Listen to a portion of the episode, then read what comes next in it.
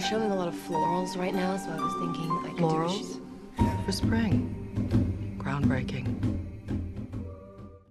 Hola a todos, bienvenidos al episodio número 4 de Cinetrola. Chicos, no entienden lo emocionada que estoy por este episodio. O sea, ustedes no enti- posta no entienden lo emocionada que estoy por grabar esto, por hablar de lo que voy a hablar. Porque voy a analizar la película que más vi en mi vida. No sé si es esta o Mean Girls, me parece que es esta. A través de la moda, o sea, a través del vestuario. Esto es un sueño hecho realidad. Voy a analizar Clueless. Clueless, por favor, película que amo, película que veo o sea, mínimo más de dos veces por mes la veo. El otro día la vi dos veces seguidas, o sea, tremendo. Terminó la película, puse play de vuelta, fue como una locura. Eso sí, si no te viste la peli, me parece que estaría bueno que primero vayas y la veas en Netflix, que está, así que no hay excusas. Eh, porque, más que nada, porque va a hablar mucho de, cómo lo visual que está en el vestuario eh, influye en la historia que se está contando. Así que me parece que estaría mucho más interesante si te la vieses y ahí después vas a poder entender y analizarlo y vas a decir, wow, para, ¿cómo puede ser que, tipo, la, la ropa, cómo puede ser que el vestuario tenga tanta influencia en lo que está pasando en la historia? Y sí, sí, chicos, esa es la moda, es ese, es, la, es el arte, es el arte del vestuario.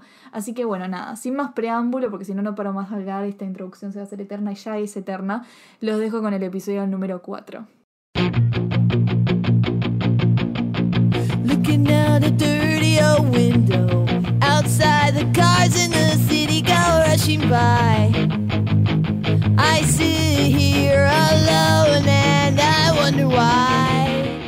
Situémonos en los años 90. Clueless se estrena en 1995, así que hay que entender la época, qué estaba pasando como en los 90s. Va a haber una mezcla de Span English en este episodio, chicos, que yo no se la puedo explicar, o sea, discúlpenme, pero bueno, o sea, voy a tirar outfit, voy a tirar flannel, pero esa es, Barbie, esa es Barbie Miranda, discúlpenme.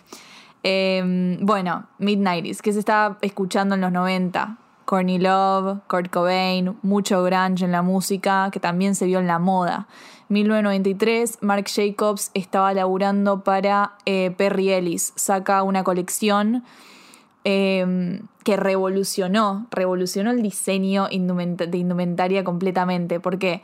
Porque introdujo el grunge, más que nada. Introdujo eh, las remeras eh, rayadas al cuerpo, los cardigans, los vestidos largos con estampas medios de abuela, los borcegos, las camisas como a cuadro mm, tipo tartán. eh, eh, atadas en la cintura, todo como muy, las chokers, eso es, lo- eso es a lo que llamamos grunge, si quieren tipo googleen y van a ver bien lo que es el estilo grunge. Esta colección hizo que lo despidan a Marc Jacobs y es lo que los, lo saca la fama en realidad. Es como que siempre lo revolucionario, viste, que te da como, como una consecuencia mala, entre muchas comillas, pero si te lleva a algo mejor, que fue como el, o sea, el salto a la fama de Marc Jacobs. Bueno, mucho grunge, mucho choker, mucho borcego, mucha de esa onda. Viene Clueless en 1995, directora Amy Heckerling dice, no, pará, yo no quiero mostrar esto en mi, película, quiero algo nuevo, quiero algo más colorido, quiero unos 90 más eh, como amarillo, rojo, pasteles, una bomba de color, quiero mostrar otra cosa. Labura con la vestuarista Mona May, que es la que hace el vestuario de Clueless, todos los outfits increíbles que tiene la peli, ella es la responsable. Y dice, ok, vamos a agarrar inspiración 60, 70, John Paul Gaultier, Alaya, dos diseñadores eh, súper importantes. Vamos también a agarrar cosas de los 90, agarró eh, inspiración de videos musicales, de publicidades, sobre todo del video musical de Crazy de Aerosmith, que casualmente fue el video musical por el cual Alicia Silverstone, que es la protagonista de esta película que actúa de Cher Horowitz, se hizo conocida. Y eso no es, un dato menor y ahora se los voy a contar por qué. Agarró todas estas, esta inspiración y creó tendencias nuevas. O sea, la mina te mostró lo que se ponían en los 90, pero también te creó tendencias nuevas con lo que mostró en la película. O sea, esto, esto lo logra nada más una vestuarista de la concha de la lora, chicos. Y a ver, ¿cómo nosotros sabemos que un vestuario es icónico? Porque vos me decís, para Barbie, o sea, para, ¿quién sos vos para decir que un vestuario es icónico y quién no? Ok, yo les voy a explicar por qué esto, este, este vestuario es icónico. Cuando vos estás hablando de una película con alguien y le decís, che, ¿te acordás de tal atuendo? Y esa persona se acuerda perfectamente de qué le estás hablando, ahí es cuando sabes que un vestuario es icónico. Yo estoy hablando con alguien que vio Clueless y le digo, che, eh, ¿viste el, el vestuario como amarillo que tiene Cher? Y te dice, sí, obvio. Y su mente automáticamente va ahí. Vos buscas en Google disfraz de Halloween Clueless y te aparece ese vestuario, ese atuendo amarillo. Por favor, en este momento googlea el atuendo amarillo de Clueless de Cher Horowitz y vas a ver de lo que te hablo. Clueless es una película que tiene más. Cher Horowitz, el personaje principal, tiene más de 60 cambios de ropa, ¿ok?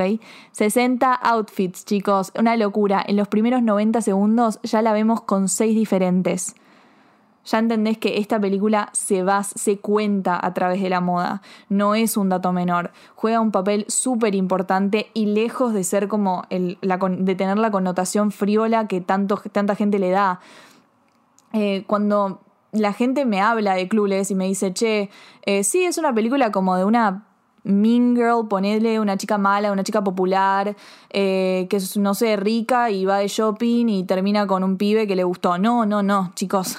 Clueless es una coming of age story, totalmente. En realidad está basado en, en un libro, en el primer libro que escribió Jane Austen llamado Emma, que para mí es el mejor libro que escribió Jane Austen, es uno de los que más leí en mi vida, es increíble, se lo súper recomiendo. Y es una adaptación de esta historia, obvio que reversionada a los 90, o sea, no pasa en el, en, como, como la historia de, de Austen, pero, pero está basada en ella, hay un montón de similitudes, como también hay un montón de diferencias. El personaje principal no se llama Emma, se llama Cher, bueno, un montón de otras cosas más, pero es la misma historia, va al mismo lado, es una coming of age story, es ella creciendo. Y esto también lo vemos a través de la moda remontémonos de vuelta a ese eh, atuendo amarillo que vemos al principio de la película. ¿Qué nos quiere transmitir este atuendo? O sea, sí, es un blazer y una falda tartán amarillo con un cardigan eh, cortito abajo, también amarillo. Pero ¿qué nos está contando? Nos está contando un montón de cosas, ya desde el principio. O sea, primero, eh, los ideales que, que apoya esta chica, porque todo este, esta onda medio como uniforme sigue un estilo que se llama preppy, que viene de la palabra preparatoria. Em, es un estilo que acompaña todo lo que es eh, la ir al colegio privado con uniforme, eh, todo medio cheto, onda blazer, camisita, suétercito.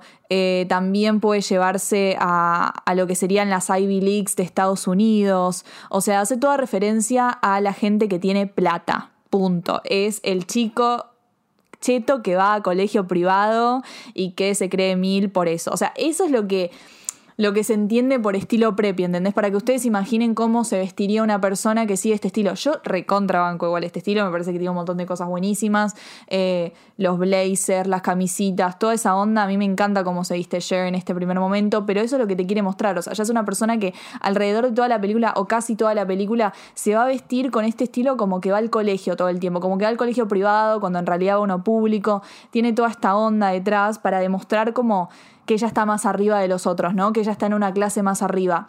También lo que te muestra este atuendo es em, una persona niñada, una persona inmadura, ¿no? Como todo muy con el cardigan eh, chiquito, como cortito. Eh, después la escena del debate, que está con el chicle jugando, con el pelo. O sea, toda una niña muy, ay, no, yo como medio tonta, pero no. Em, toda esta onda te quiere mostrar. Y también quién la acompaña, quién la acompaña en composé con este, con, este traje, con este atuendo. La mejor amiga, esta es la introducción de la mejor amiga de Dion, quien va a ser su confidente, quien va a ser su compañera en esta, en, esta película, y te la introducen literalmente con un, con un atuendo igual al de Cher, pero reversionado, onda con otra gama de colores, en vez de amarillo es blanco, negro y rojo, con una diferencia en la cabeza, o sea, tiene un sombrero súper icónico. Em, hay diferencias entre ellas, pero lo que te quiere mostrar es, che, mira, estas dos van de la mano, estas dos van en composé, comparten los mismos ideales, comparten, vienen del mismo palo, las dos como que eh, quieren decir lo mismo, ¿entendés? Vienen en conjunto, con sus, sus propias diferencias. O sea, siempre el estilo de, Dion va, mm, va a tener muchas referencias a, lo que sería la cultura afroamericana. Hay un montón de eso, desde sus gorros. O sea, justo acá en este momento no se nota tanto, pero después otros atuendos de Dion, si te das cuenta, más que nada en, los gorros que lleva, los sombreros. Eh, hace mucha referencia a lo que sería la cultura afroamericana, que era súper importante para este momento. Eh, hacer esto siempre es importante, como mostrar la, la representación, pero, pero hay mucho de eso en su personaje. Eh, ella y Murray, su novio, como que van, van para ese lado en términos de vestuario, pero también siempre que la vas a ver a Dion va a estar usando como una versión de lo que está usando ayer, pero como un poquito diferente, ¿no? Eh, esa es la idea de estas dos mejores amigas. Em, y hasta además, si te fijas, si te pones a, a fijar en los detalles atrás de la escena, vos siempre vas a ver que en el colegio hay como muchas que se quieren siempre parecer a Sherry y a Dion porque son estas dos referentes y si te pones a, a, ver como que están tratando de emular su estilo en cierto punto, nunca llegando a ser ellas, o sea, un personaje que lo muestra completamente esto es Amber. Amber es nuestra antagonista, entre muchas comillas, porque yo la amo a Amber, o sea, Amber es lo más, chicos, por favor. Eh, o sea, que es el personaje secundario con el que más nos quedamos, yo creo, más que Eldon, más que Christian. Y yo creo que es más que nada por ese estilo, por ese estilo tan extravagante que, tiene, que en realidad ella se está tratando, está tratando como de, de, emular a lo que es Cher y lo que es Dion, ¿no? Como que se trata de vestir como ellas, pero se les, le sale más para el otro lado, le sale muy extravagante, muy, entre muchas comillas, groncho, ¿no? Eh, pero hasta podemos ver todo lo que sería el vestuario de Amber. Yo lo puedo llevar, ponerle la, el tutú rosa que usa en, en, el baile con esos aros blancos art deco. Yo me puedo imaginar una Katy Perry en el 2010 usando eso, ¿entendés? Es todo ese estilo medio popstar, medio los que vieron How I Met Your Mother, Robin Sparkles, o sea, me parece que hay mucho, yo siento que también va con el personaje, pero hasta el vestuario te está mostrando que Amber es esta como esta, esta chica que quiere ser una wannabe, ¿no? Quiere, quiere seguir, quiere ser como Cher, no porque sienta amor hacia Cher, ¿no? No, no, no, no la quiere, claramente se odian ella y Cher eh, y Dion, pero es más por un lado de, nada, querer parecerse al otro, ¿no? Siempre está esta, esta cosa con el ser humano de querer diferenciarse, pero también querer ser parte. Eh, y eso te lo está mostrando la ropa. Uno de los personajes que a mí me parece más interesante en Clueless para analizar a través del vestuario, a través de la ropa, es Tai. ¿Por qué? Porque desde su introducción hasta el final de la película es un viaje constante de vestuario, de ropa, o sea, corta. Es, vemos su personaje a través de lo que tiene puesto, vemos cómo cambia su personaje a través de lo que se pone. Cuando nos introducen a Tai es una de las pocas escenas de la peli en donde no hay tanto color. Como les decía al principio del podcast, que les decía que esta película es color, es amarillo, rojo, verde, azul, todos los colores del mundo, ¿entendés? Pasteles.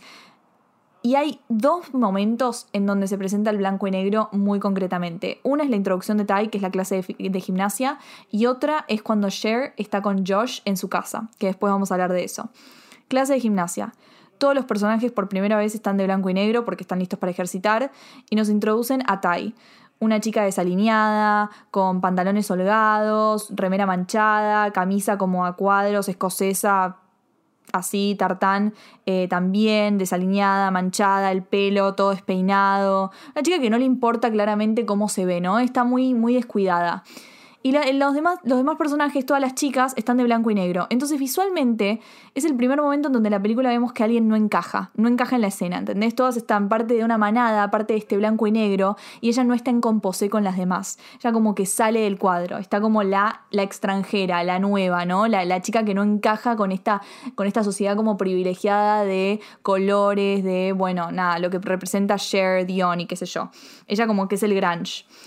Eh, lo que hacen Sherry Dion es agarrar a Tai y convertirla como en su propio proyecto, en su, proyecto, ¿no? Para hacerle un makeover, transformarla en una de ellas, como una especie de, de caridad. O sea, lo que estoy diciendo es medio feo, pero es, la realidad, es lo que ellas, o sea, cuando ellas ven a Tai, ven eso, ven como un proyecto de caridad. Ay, vamos a convertirla en una chica rica como nosotras, ¿no? Como que, se vea como, cumplámosle el sueño. Le hacen un makeover. Eh, le cambian la camisa desalineada, los pantalones y todo por el típico atuendo preppy de colegio, em, le dan falditas así como rectas, unos polos como crop tops tipo cortitos, eh, suéteres de corazón, como que la, meten en composé con, con, con, Dion y con Cher, ¿entendés? Como que se, se une al grupo. Sin embargo, no llega a ser de la clase social de ellos. Y lo vemos eso en detalles mínimos. Por ejemplo, las medias. Las medias de Sherry y de Dion alrededor de la, alrededor de la película son todas eh, hasta la rodilla, como medio bucaneras, ¿no? Que son icónicas, son las medias que quedaron en la historia, onda de clules, medias hasta la rodilla, bucaneras, un poquito más abajo. Eh, y en cambio, Tai tiene medias largas. O sea, este pequeño detalle, esta pequeña diferencia es lo que te dice, che, mira, sí, Tai es parte de, este grupo, es parte de- del, del grupito de, de Sherry, de Dion, pero sigue siendo otra clase social. No es igual a ellas, no llega a ser como ellas. Y a medida que va pasando la peli, Tai se va encontrando consigo misma, se va como dando cuenta que no es ni como Cher ni como Dion, pero también crece lo que era al principio de la película, de esa chica desalineada. Eh, no solamente desde la personalidad y, los diálogos que, nos muestran lo que, cómo ella va cambiando en lo que le gusta, lo que no le gusta, cómo se comporta, cómo va pasando de que le gusta de la nada, tipo primero Elton, después Josh, y después se da cuenta que su amor, o sea, el chico que en realidad le gustaba, eh, era Travis. Eh, no solamente por ahí, sino tipo hasta en el vestuario lo vemos, cómo se va mor- eh, como cambiando a medida que va pasando la peli. Eh, en el baile está con ese enterito de cordero y muy tierno, por favor. Ese enterito, esa escena es lo más tierno del mundo cuando ella está ahí re incómoda, re awkward en el baile, tipo, hola, ¿qué tal? Está con el enterito de cordero y bueno, ahí como que va cambiando su estilo, ya no está usando lo que le ponía Cher. Eh, y al final de la película finalmente la vemos con, con uno- unos shorts de jean tiro alto, un, un corpiño deportivo con flores, una camisa tipo cuadrillé, eh, tartán atada en la cintura, como medio un look festivalero, ¿no? Y ahí finalmente como que vemos eh, a esa Tai que se encuentra a sí misma y que dice, esta soy yo. Hablemos del crecimiento de Cher Horowitz y cómo se ve en el vestuario porque me parece una genialidad si las hay, o sea... Es una locura cómo va cambiando el vestuario de Cher, cómo, o sea, los vestuarios de Cher, tipo los outfits que nos presenta Alicia Silverstone, tipo Mona May en Alicia Silverstone, son lo mejor de Clueless, no, no hay remate, chicos, o sea, desde el vestuario amarillo, el vestido de Calvin Klein blanco, eh, el vestido rojo de la fiesta, todo es perfecto, el vestido rosa del final, todo tiene un significado encima. Cuando conocemos a Cher, nosotras vemos una chica que usa mucha felpa, más que nada en el colegio, tipo felpa, eh, colores estridentes tipo amarillo, rojo, em, todas como cosas de marca, siempre diciendo tipo, esto es de Calvin Klein, esto es de Alaya, eh, una chica como muy ostentosa, muy que le importa mucho mostrar que ella es más, que ella tiene más estilo, que tiene más plata, va mucho por, ese lado, Cher, tipo el lado de impresionar al otro. Lo vemos también eh, desde en la escuela hasta en la fiesta que va con Tai, las dos van de rojo, pero hay una gran diferencia entre ellas dos, o sea, Cher está como con un vestido todo apretado de rojo y un tapado a Laia, mientras con felpa, y mientras Tai está también de rojo, pero con un estilo mucho más tipo guardado, eh, porque también un personaje es inseguro y el otro no. Cuando se encuentra con Christian, cuando tiene las citas con él, eh, en la primera cita que van al baile se pone el vestido ese de Calvin Klein blanco y arriba un sobre todo como transparente, medio como virginal pero atrevido al mismo tiempo, tratando de impresionarlo también con hebillita en el pelo, maquillada, todo para como impresionar al chico. Después, cuando tiene la segunda cita con Christian, que están más en la casa, se pone un vestido rojo, más suelto que el de la fiesta. No, está, no es el mismo tono que la fiesta, pero también está tratando como de coquetear, eh, una situación más íntima. Todo tiene que ver, o sea, en la moda, lo que significa el rojo, lo que significa el blanco. Y automáticamente después de esa cita con Christian, vemos a una Cher a cara lavada, o sea, se saca todo el maquillaje que tenía puesto con el vestido rojo cuando estaba con Cristian en el cuarto y se pone como medio un pijama, tipo color pastel, primera presentación de los colores pasteles en el personaje de Cher, cosa que va a ser muy importante y van a representar algo para ella, el crecimiento y el romance. Y esto va a ser clave en el momento de revelación que tiene Cher, en el momento de epifanía. ¿Cómo me gusta la palabra epifanía? Por favor. Está Cher caminando, como que no entiende qué le pasa, está confundida, se va a comprar, está con un atuendo medio tipo virginal, eh, con un sobre todo así tapado hasta el cuello. em, y está, está confundida, no entiende qué le pasa hasta que finalmente, finalmente se da cuenta que le gusta Josh, que está enamorada de Josh. Y es este momento en donde está la fuente de fondo, los colores, ella de blanco, que es, es, es literalmente, o sea, de la manera más literal posible, te muestran este paso de Cher de la inmadurez a la madurez. Siento que estoy hablando igual que de France Ha, pero posta es esto, o sea, es, es como ella transformándose en, en otra persona, en, un, en una versión de sí misma mucho más, se podría decir, eh, más bajada a tierra, porque a partir de ahí su personaje cambia, cambia de manera rotunda porque quiere conquistar a Josh, quiere ser digna del amor de Josh entre muchas comillas, entonces empieza a hacer trabajo comunitario, bueno, se empieza a volver una Cher como más bondadosa, ¿no? De la que veíamos al principio de la película. Y su atuendo la acompaña con eso. Empieza a usar muchos colores pasteles, que al principio de la peli se remota más a los, al amarillo, como amarillo fuerte, rojos, no va tanto por el color pastel. Acá empieza a usar rosa, pastel, lila, todos estos colores que, que, acompañan a una Cher más, más bonita. Eh, empieza a usar jeans, jeans con tipo remeras rosas, algo como que es medio bastante simple para lo que es Cher, ¿no? Empieza a bajar un tono em, hasta el final de la película, en donde la última escena del casamiento, ella está con Dion y, ves la gran diferencia entre Dion y Cher, dos personajes que al principio estaban en composé continuamente, ahora de la nada eh, Dion se quedó como en la juventud, está con las trencitas en el pelo, las hebillitas rosas, con un fucsia, tipo el, vestido de, de bridesmaid de, de, dama de honor es como mucho más, más fucsia y el de Cher es es un, es un rosa pastel, está como más peinada, no hay, tanta, no hay tanta actitud jovial en ella, sino algo más maduro. Y en esta última parte me gustaría como dedicarle un tiempo que se lo voy a dedicar a todas las películas que analice a través de la moda y es... Em, ¿Qué nos dejaron estas pelis, no? ¿Qué, nos dejaron en la calle? ¿Qué nos dejaron en, la ropa que podemos usar hoy? Eh, en las pasarelas y todo eso. Yo creo que lo que más eh, influyó Clueless en lo que es la moda, sí o sí, el cuadrillé. Eh, el tartán, que lo podemos ver en un montón de pasarelas, sobre todo otoño de 2018. Un montón de diseñadores invadieron, las pasarelas con un tartán amarillo, tipo desde Michael Kors, Versace, Prada, Dior con María Gracia, eh, que en realidad María Gracia como que le dio un giro más moderno a todo eso, pero sí, o sea, hay un montón de inspiración que se ve en las runways, Alexander One en el 2014 primavera eh, metió mucho lo que serían los twin que es que la parte de arriba combine con lo de abajo, que incluye se ve un montón de veces, no solamente con el atuendo amarillo, sino también con Dion, el atuendo bordó, em, con la camisa mm, salida en el cuello puntiaguda. Eh, bueno, Dolce Gabbana también tiene un montón de inspiración en, en Clules. Eh, primavera de 2015. Ah, les estoy tirando muchos números, chicos. Ojalá que venga, ojalá que vean estas pasarelas, ¿eh? Dolce Gabbana, primavera de 2015 se vio mucho lo que sería las Mary Janes y las, eh, las medias eh, largas, vieron que les dije hasta la rodilla. Las Mary Jane, para los que no saben, son los eh, zapatitos de colegio. Eso se le dice tipo Mary Jane. También mucho streetwear en los personajes masculinos, sobre todo Murray, Travis. Tienen una onda muy Kanye West, en Yeezy. hay tipo toda la onda de skateboarding es Supreme totalmente, esto, esta onda streetwear. Estoy hablando mucho de lo que sería la cultura streetwear, eh, probablemente haga como un episodio concentrado en eso, pero para no dejar de lado a los hombres en esta película que también influyen un montón en lo que sería la moda, pero me quería concentrar plenamente en mis, en mis chicas.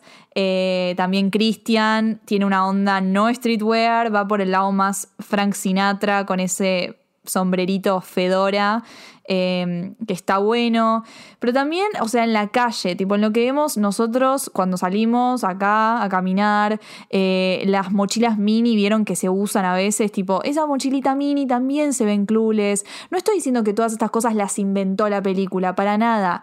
A ver, la, la vestuarista Mona May lo que hizo fue algo grandioso, que es crear vestuarios icónicos. Eso es lo que hace una vestuarista. Y crea, de ahí crea tendencias, obvio que es algo increíble. Pero lo que yo, yo, yo, estoy diciendo es que inevitablemente una película como Clueless, o como cualquier película que tenga una historia así de fuerte y que se cuente la, historia a través de la moda, va a influir en nuestra vida y va a influir cómo nos vestimos y va a influir en la historia, porque es un elemento de la cultura pop. Y todo lo que sea elemento de cultura pop que pegue y que, y que haga ruido, va a influir en nosotros. Eso es lo importante que se tienen que llevar de esto. Ah, les decía que se tenían que llevar de esto, pero igual sí, a ver chicos, tipo, es, vos ves Clueless y, es una película que posta desde el punto de vista de cultura pop y de la moda, es una locura, es una locura, es, es, es arte. Looking out a dirty old window. Outside, the cars in the city go rushing by.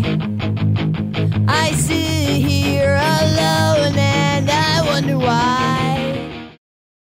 Bueno, y eso fue todo por el episodio de hoy. Eh, Ven que ya me estoy pasando por el tiempo, chicos. Ya, ya vamos llegando a los 30 minutos, ¿eh? Yo no les quiero decir nada, pero esto va escalando. Yo les mentí, les dije, che, son, son episodios de 15, 20. Esto es una engaña pichanga. Yo de la nada voy a tirar un episodio de una hora, ¿eh? Olvídense, preparen. Eh, bueno, espero que les haya gustado. La verdad es que, mm, nada, esta es una de mis películas favoritas. Ya sé que digo eso de todas las películas, pero bueno, Cinetrola. Eh, pero en serio, esta es una película, creo que la que más veces vi. Eh, me encanta, me, me, me hace sentir bien, es lo que sería una comfort movie. eh, y se la súper recomiendo si no la vieron, o sea, véansela. Eh, te hace, te hace bien al alma, qué sé yo. Es, una de esas películas que, que, te reís y, que está buena para pasar el rato. Siempre, siempre va a ser icónica. Así que bueno, espero que le hayan gustado, que puedan haber eh, descubierto otra, otra parte de Clules, de la moda. Y nos vemos en el próximo Cinetrola. Hasta luego.